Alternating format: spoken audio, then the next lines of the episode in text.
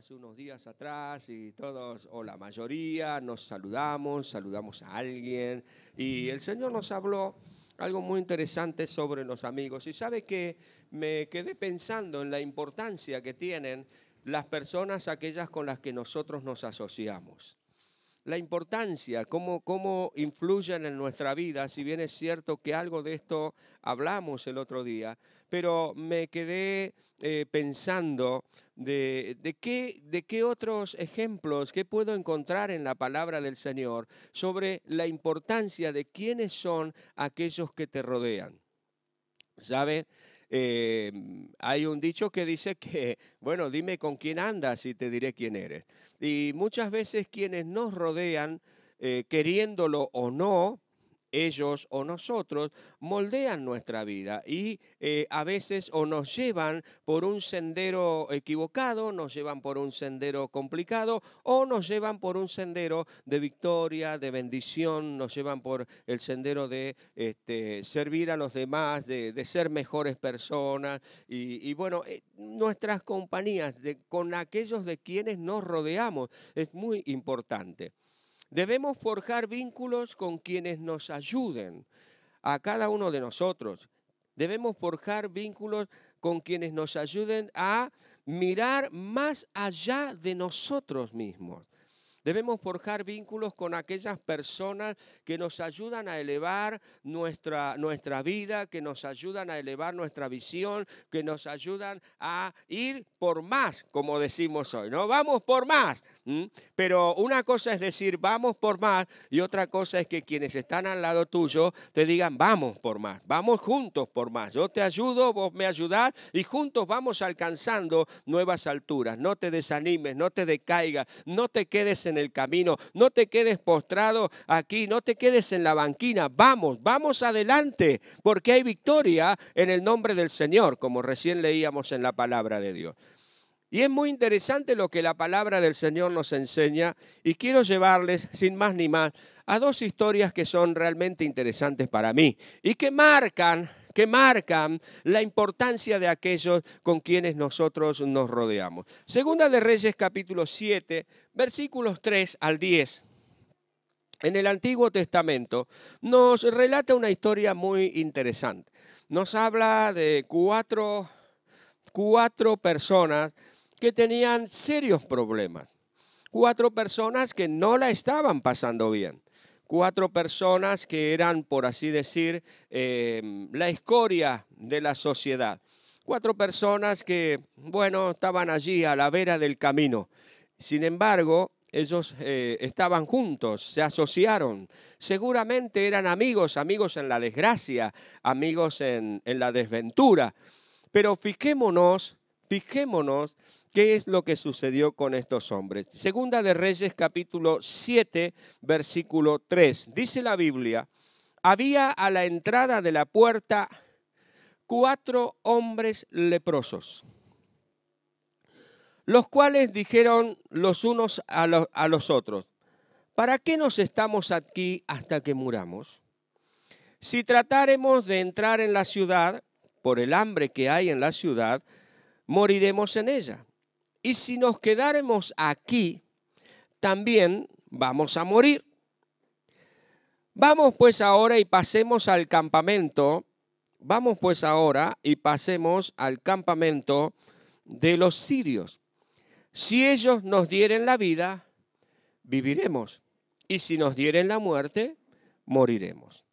Se levantaron pues al anochecer para ir al campamento de los sirios y llegando a la entrada del campamento de los sirios, no había allí nadie. Porque Dios había hecho que en el campamento de los sirios se escuchase estruendo de carros, ruidos de caballos y estrépitos de gran ejército. Y se dijeron unos a otros, he aquí el rey de Israel ha tomado a sueldo contra nosotros a los reyes de los eteos, a los reyes de los egipcios, para que vengan contra nosotros. Y así se levantaron y huyeron del lugar donde estaban al anochecer. Abandonaron sus tiendas, sus caballos, sus asnos y el campamento como estaba. Y habían huido para salvar sus vidas. Cuando los leprosos llegaron a la entrada del campamento, entraron en una tienda y comieron y bebieron y tomaron de allí plata y oro y vestidos y fueron y lo escondieron.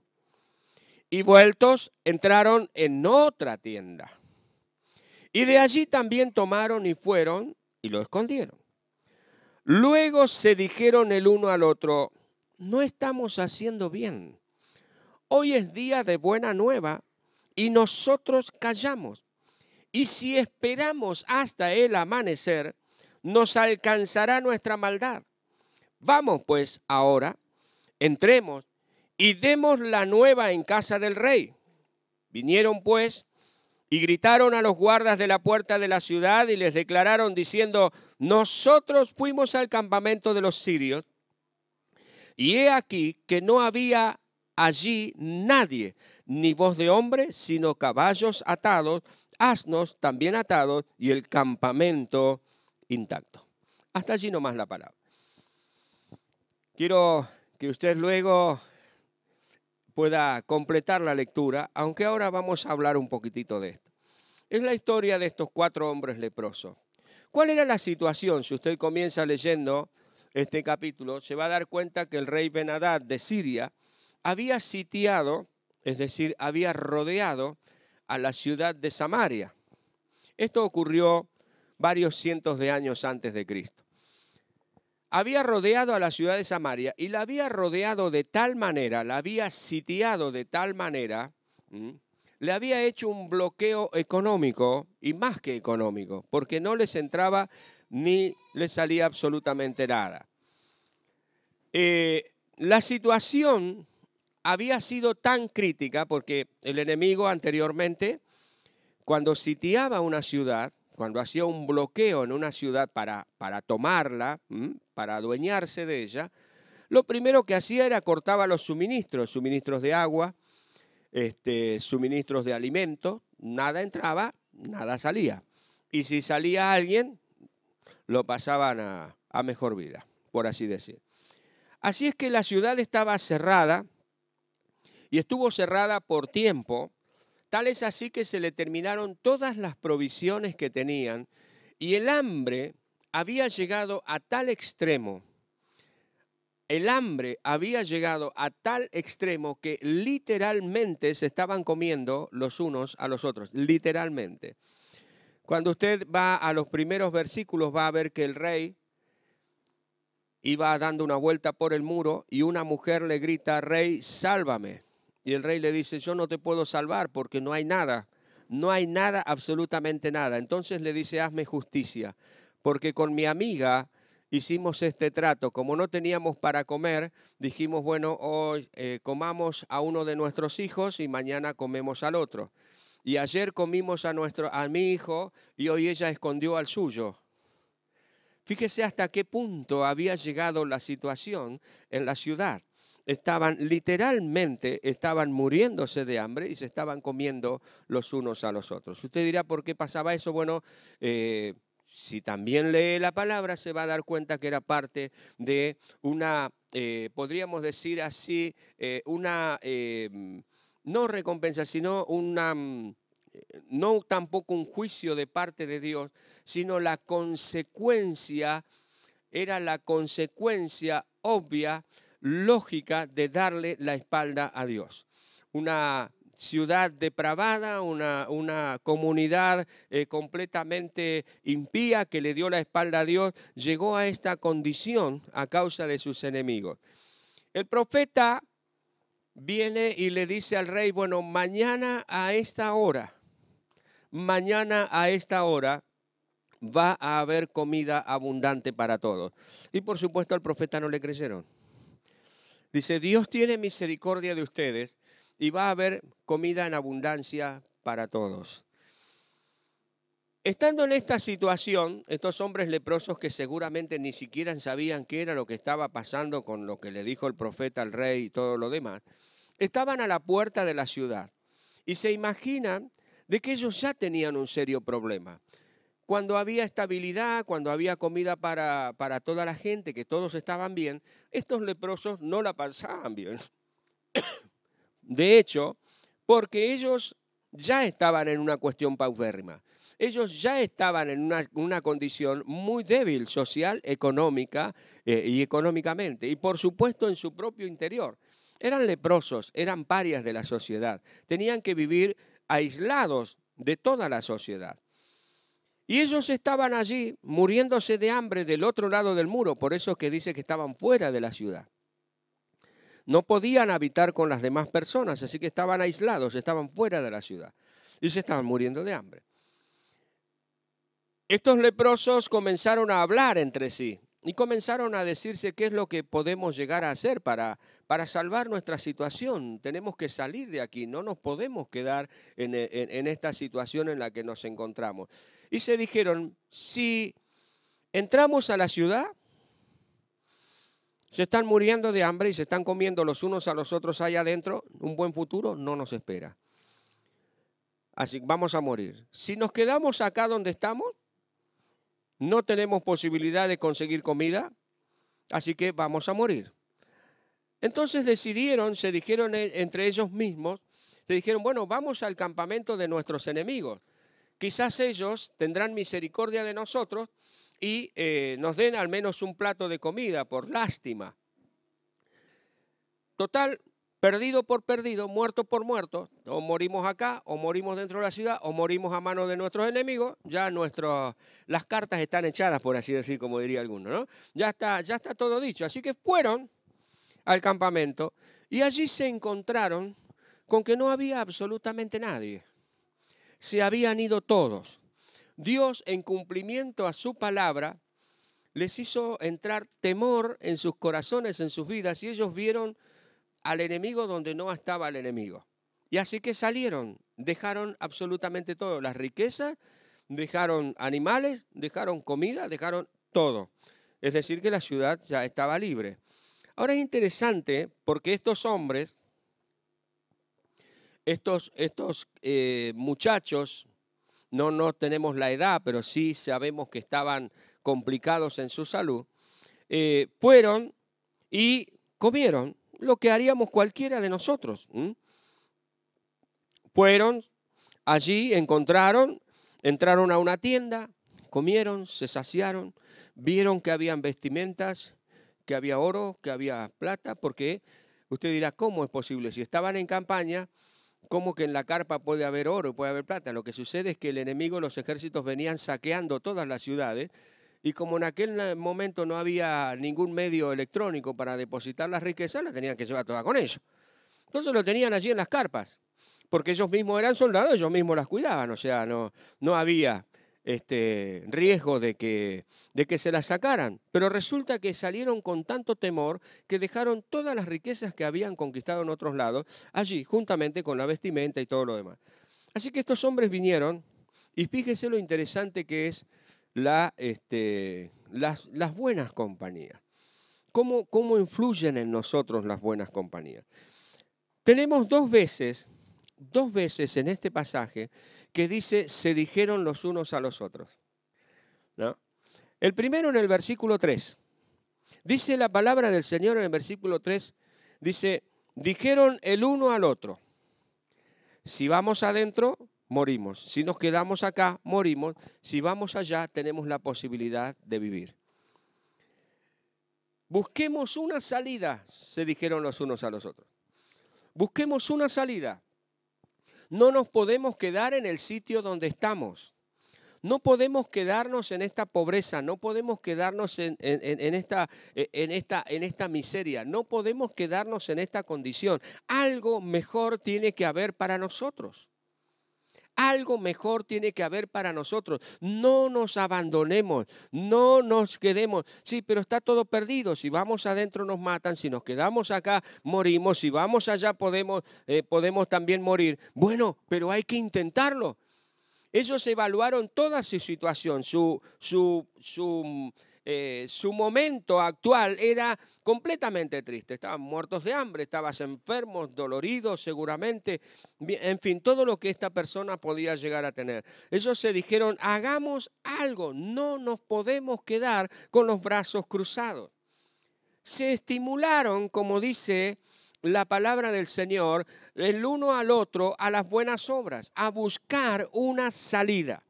Ellos podrían haber dicho, no, quedémonos acá, ya está todo listo. El otro podría haber dicho, ¿sabes que escuché o recibí un tweet en el que dice tal cosa? Y el otro que yo recibí que en Instagram hay tal otra noticia. Y el otro que por WhatsApp el grupo de los otros leprosos les mandó a decir tal cosa. Y todo para abajo, todo para atrás, todo mal, ¿no? Podrían haberse dicho los unos a los otros eso. Pero sin embargo, retroalimentaron su fe. Y aquí está el valor de las buenas amistades. Aquí está el valor de unirnos y de juntarnos con personas que tienen fe. Aquí está el valor. Aquí está lo que Dios también tiene algo para decirnos a nosotros se, animaron, se alentaron mutuamente a buscar la solución. Se alentaron mutuamente a no dejarse llevar por las circunstancias. ¿Las circunstancias eran severas? Claro que sí que eran severas. Eran terriblemente severas. No había panorama bueno para ellos en absoluto. No había panorama bueno para la gente de la ciudad, así que para ellos, que eran lo último, de lo último, de lo último, menos todavía. Pero ellos no se rindieron. Muchachos y chicas, busquemos buenas compañías.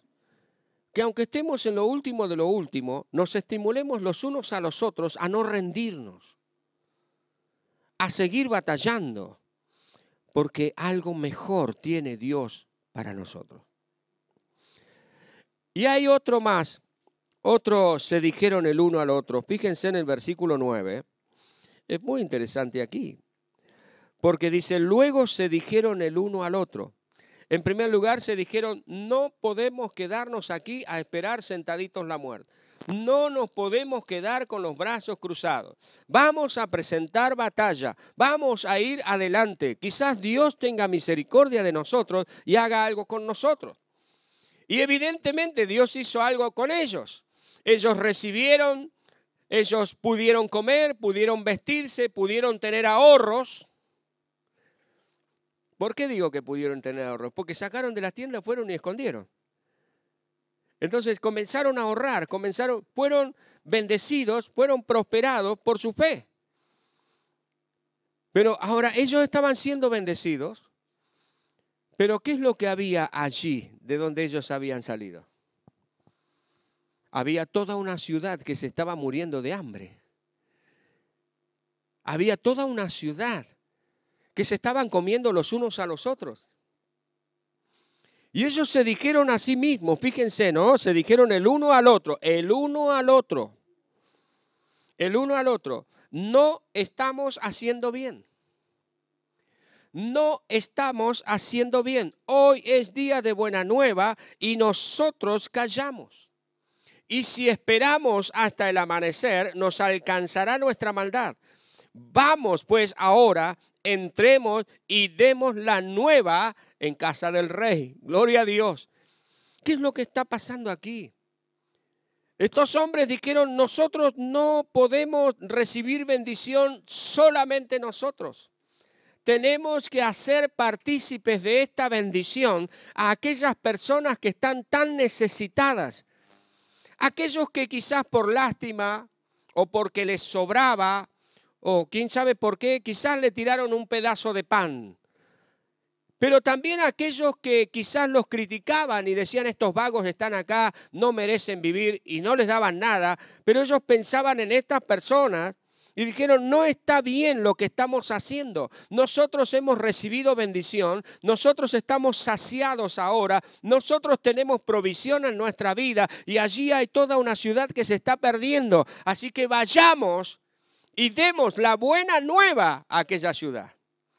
Vamos y digámosles, aquí está la provisión, Dios ha sido fiel, Dios nos ha libertado y aquellos que creyeron, es interesante notar, si usted sigue el relato bíblico, un ayudante del rey, cuando escuchó de las palabras del profeta, de que iba a suceder esto, de que iba a haber alimento para todos, a las 24 horas, este dijo, mira, Mira, profeta, si Dios abre ventanas en los cielos, esto no va a ser posible. ¿Y sabe lo que le dijo el profeta? Dijo, mira, tengo algo para decirte. Tus ojos lo van a ver, pero no lo vas a poder disfrutar. Interesante. Así que cuando fueron estos hombres a dar la novedad, se imaginan que la gente se abalanzó a ir a buscar esta bendición que Dios tenía para ellos. Y este hombre, el ayudante del rey, el rey lo puso a la puerta de la ciudad. ¿Y sabe qué? Él vio la provisión que había, pero fue aplastado por la gente. No lo pudo disfrutar. Interesante, este hombre no creyó, pero todos aquellos que creyeron fueron y recibieron la bendición.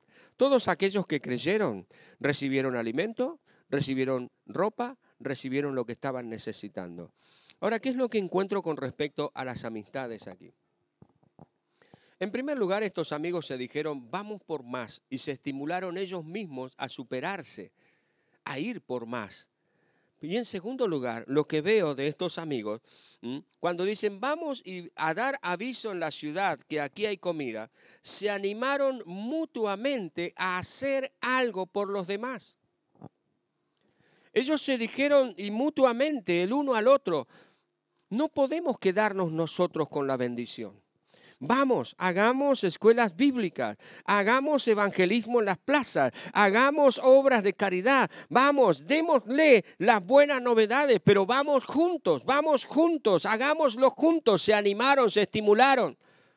¿Saben que ellos podrían haber dicho, pero si nosotros éramos los leprosos? De hecho, ellos no dejaron de ser leprosos no dice que fueron sanados. Dicen que aún con esas llagas, aún con esas heridas, aún con esa situación física en la que estaban, ellos fueron y compartieron. Y esto a mí me deja una gran lección. A veces nosotros esperamos a estar bien para hacer algo por los demás, o esperamos a estar bien para predicar el Evangelio, o esperamos a estar bien para anunciar las buenas nuevas de Jesucristo, o esperamos... Eso nunca va a suceder porque nosotros vamos a seguir siendo pecadores redimidos, así como estos leprosos fueron hombres bendecidos por Dios aún en medio de esa situación. Ellos nos dijeron, bueno, una vez que estemos sanos, que descubramos la sanidad completa para nuestro cuerpo, entonces vamos a ir y le vamos a decir, todos iban a morir. Ellos no dijeron, nosotros estamos mal. Ellos dijeron, ellos necesitan, los leprosos dijeron, ellos necesitan saber. ¿Y sabe qué? Muchachos y chicas, aquellos que te rodean a ti necesitan saber que Jesucristo dio su vida en la cruz del Calvario por eso. Quizás vos decís, pero yo sigo viviendo la misma realidad que cuando conocí a Jesús. No importa, estás como estos leprosos. Haces mal si no vas y das las buenas nuevas, porque Dios ya te ha provisto, Dios ya te ha sanado, Dios ya te ha libertado, Dios ya te ha levantado, Dios ya te ha ayudado en tu familia, Dios ya ha provisto para tus necesidades. ¿Qué hacemos por los demás entonces? No nos refugiemos detrás de nuestras aparentes imposibilidades. Los leprosos podrían haber dicho, y nosotros estamos cansados, nuestras manos no dan más, estamos cayéndonos a pedazos. Así como nosotros podíamos decir, estamos cansados, ya hicimos tanto esto, hicimos tanto del otro, hicimos tanto del otro. Allí hay un mundo que te necesita. Hay un mundo que se está muriendo de hambre.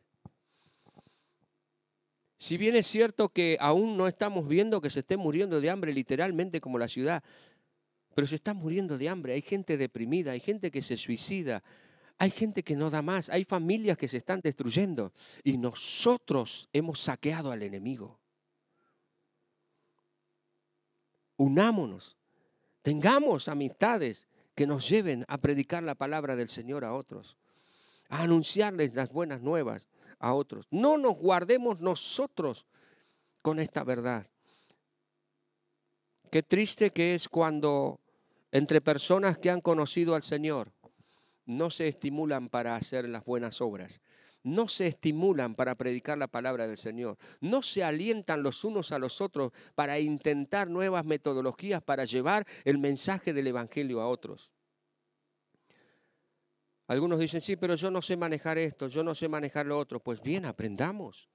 Asociémonos para aprender y superarnos y poder llevar a otros el mensaje del Evangelio. ¿Te vas a quedar sentado allí esperando que llegue la muerte? ¿O vas a salir a buscar una solución? Asociate con aquellos que les gusta, que quieren y que saben que hay una respuesta, que hay una solución de parte de Dios para ellos.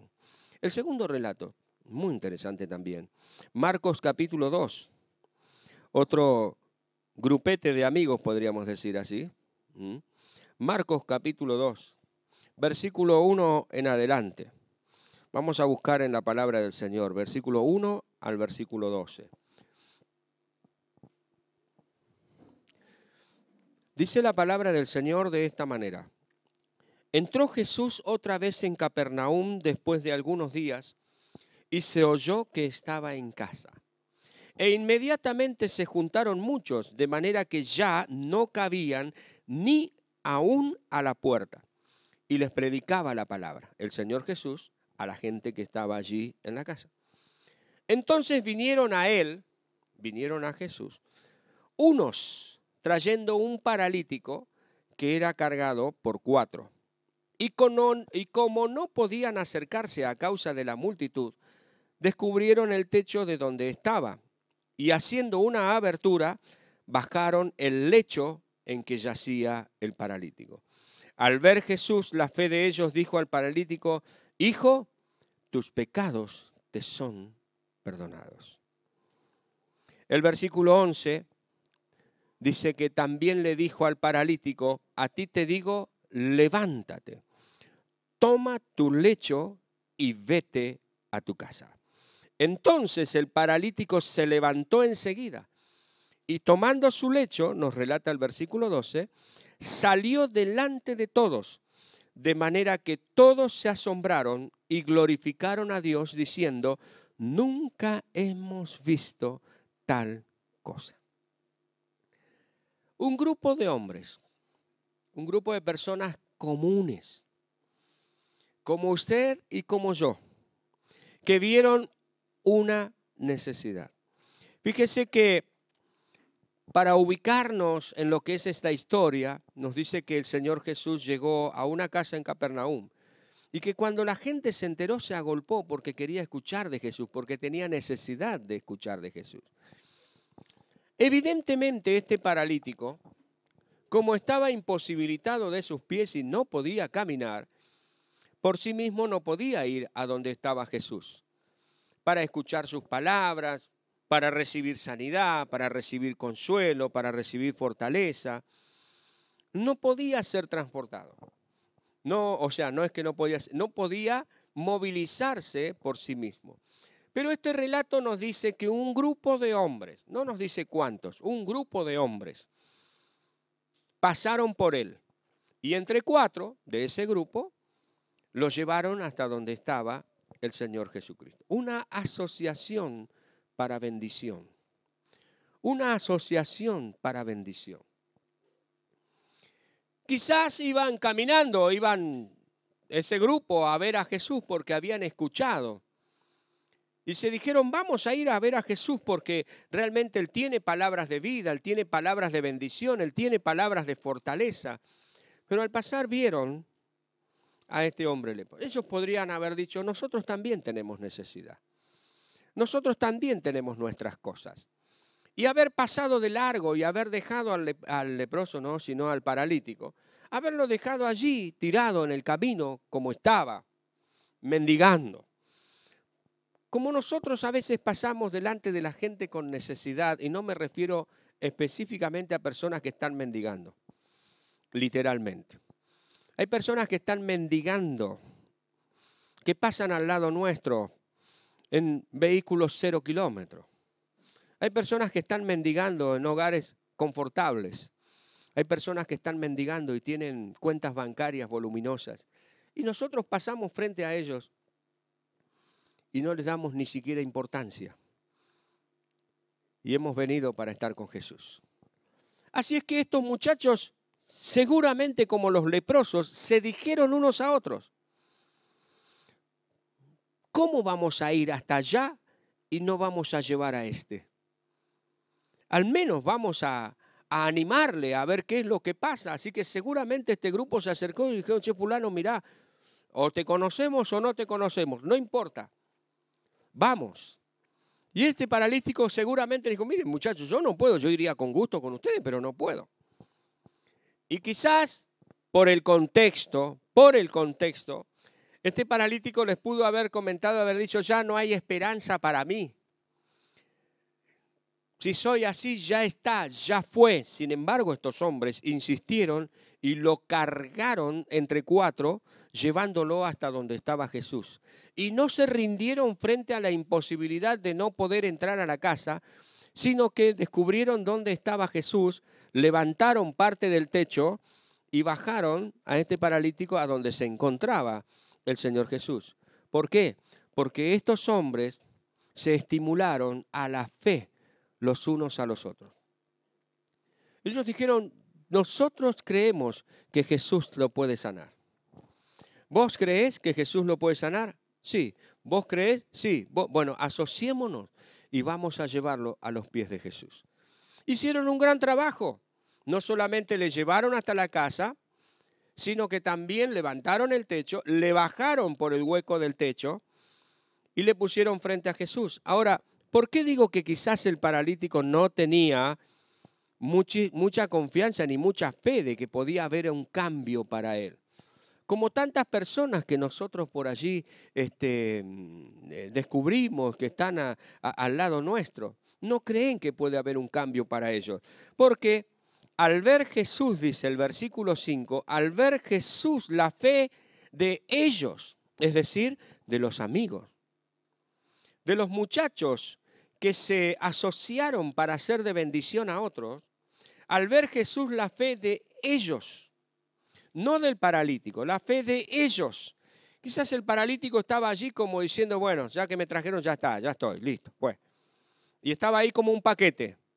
Sin embargo, Jesús vio la fe de ellos, y esta es una fe que se asocia para bendición.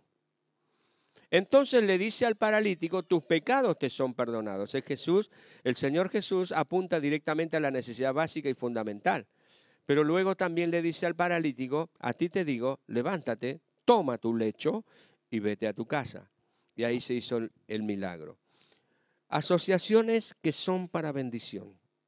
Ellos vieron la necesidad, se pusieron de acuerdo para bendecir al paralítico y el paralítico fue bendecido, fue libertado. Ahora, te pregunto,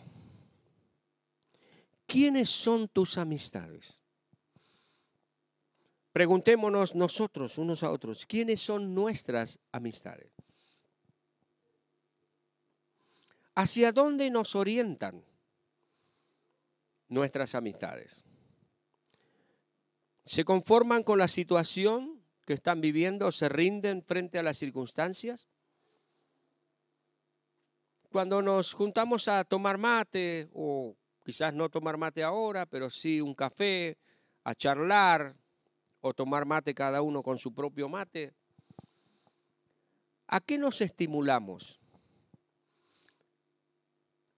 ¿Nos vamos juntos al pozo? ¿O estas amistades con las que yo me relaciono, estas personas con las que me relaciono, nos ayudan a pensar más allá, a mirar más allá. Son personas que nos ayudan a que nosotros podamos ver de que existe una solución para nuestro hogar, que no tiene por qué romperse todo, que no tiene por qué desmoronarse la familia, sino que existe una salida para poder levantar el hogar, para poder bendecir a los hijos. Son personas que cuando nos va mal en un examen, nos dicen, bueno, mira, la próxima estudia, si querés yo te ayudo, vamos, porque vos podés. O son personas que dicen, ah, sos un burro, una burra, mejor deja. ¿Quiénes son nuestras amistades? ¿Quiénes son tus amistades? ¿Con quién te estás rodeando? ¿Son personas que te estimulan a ser fiel en tu hogar? a ser responsable en tu trabajo. Son personas que te ayudan a, ahorrar recursos, a no ser egoísta, pero sí a administrar correctamente tus recursos. Somos estimulados mutuamente a buscar una salida a las situaciones que enfrentamos. ¿Quiénes son tus amistades? ¿Con quién te estás rodeando? Estos cuatro leprosos se estimularon mutuamente. Este grupo de amigos de los que nos habla Marcos se estimularon mutuamente, se alentaron mutuamente a hacer lo que es correcto y fueron ellos bendecidos y fueron de bendición a otras personas. Los leprosos no volvieron a ser los mismos, por más que ellos continuaban con su problema de salud, pero no fueron los mismos. Ellos demostraron que eran mucho más que otros. Estos hombres que llevaron al paralítico frente a los pies de Jesús, hombres comunes, hombres normales, que quizás no sobresalían de los demás, quizás trabajadores, hombres honrados, fueron mucho más que los religiosos que estaban metidos allí adentro, que criticaban el mover del Señor que cómo Jesús iba a hacer esto. ¿Cómo podías? Ellos no recibieron nada, pero el paralítico recibió sanidad y el grupo de amigos recibió la bendición de haber hecho lo que tenían que hacer. ¿Con quién te estás reuniendo? ¿Con, quién, con, con personas que están permanentemente criticando? ¿Con personas que están permanentemente viendo la parte negativa? con personas que le están viendo el pelo a la leche permanentemente y que jamás se animan a hacer algo, ni por sus vidas, ni por la vida de los demás? ¿O te estás asociando con personas que tienen visión? Te estás asociando con personas espirituales, con personas que le creen a Dios, con personas que no se rinden frente a las circunstancias, con personas que levantan la mirada y pueden ver que allí hay un cielo por ganar. Con personas que piensan en bendecir a otros, que no tienen miedo de hablar de Jesucristo, que no tienen miedo que los critiquen, que les descrean, sino que se juegan por el Señor porque saben que hay una ciudad alrededor de ellos que necesita del Evangelio de Jesucristo.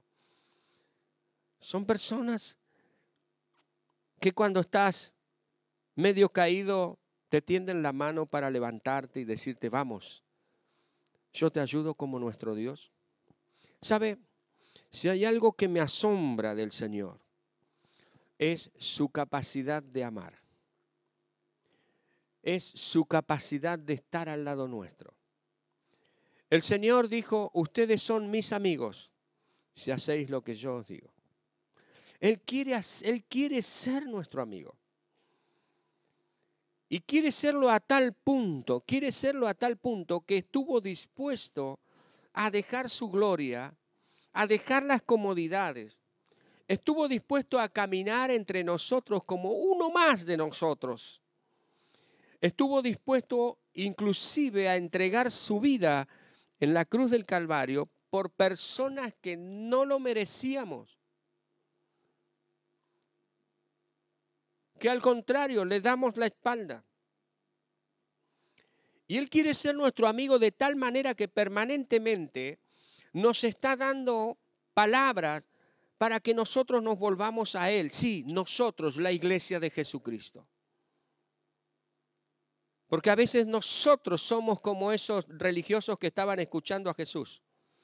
Nos decimos que somos, pero en realidad en realidad con nuestros hechos estamos demostrando otra cosa. ¿Por qué? Porque lamentablemente no elegimos buenas compañías. Recuerde siempre, recuerde siempre el consejo del apóstol Pablo. Las malas conversaciones corrompen las buenas costumbres. Y el apóstol eso no se lo dijo a personas que no tenían a Jesús en su corazón, sino que eso el apóstol Pablo se lo dijo a la iglesia del Señor. En otras palabras les decía, fíjense, fíjense con quién se acompañan, Fíjense cuáles son las conversaciones que tienen con quienes se acompañan, porque de esa va a depender las acciones que ustedes van a realizar. Los leprosos fueron de bendición. Los amigos que llevaron al paralítico fueron de bendición. Nosotros, quiera Dios que sí. Asociaciones que bendicen. Elige tus amigos. Elige tus amigos. Sé selectivo. Sé selectiva. No permitas que cualquiera ingrese en lo íntimo de tu hogar, de tu corazón, de tus pensamientos, de tu vida. Porque eso es un amigo, alguien que ingresa en la intimidad. No permitas que cualquiera. Fíjate quién. Y quizás digas, pero este es un leproso. Y lo estás mirando por fuera. Quizás la gente de la ciudad decía, en estos leprosos no se puede confiar. Y sin embargo fueron ellos quienes trajeron la buena nueva. Que podamos ser como estos amigos, amén. Saber con quiénes asociarnos para ser bendecidos y para bendecir también a otros. Para no caer frente a las circunstancias, sino para levantarnos, enfrentarlas y vencerlas en el nombre del Señor.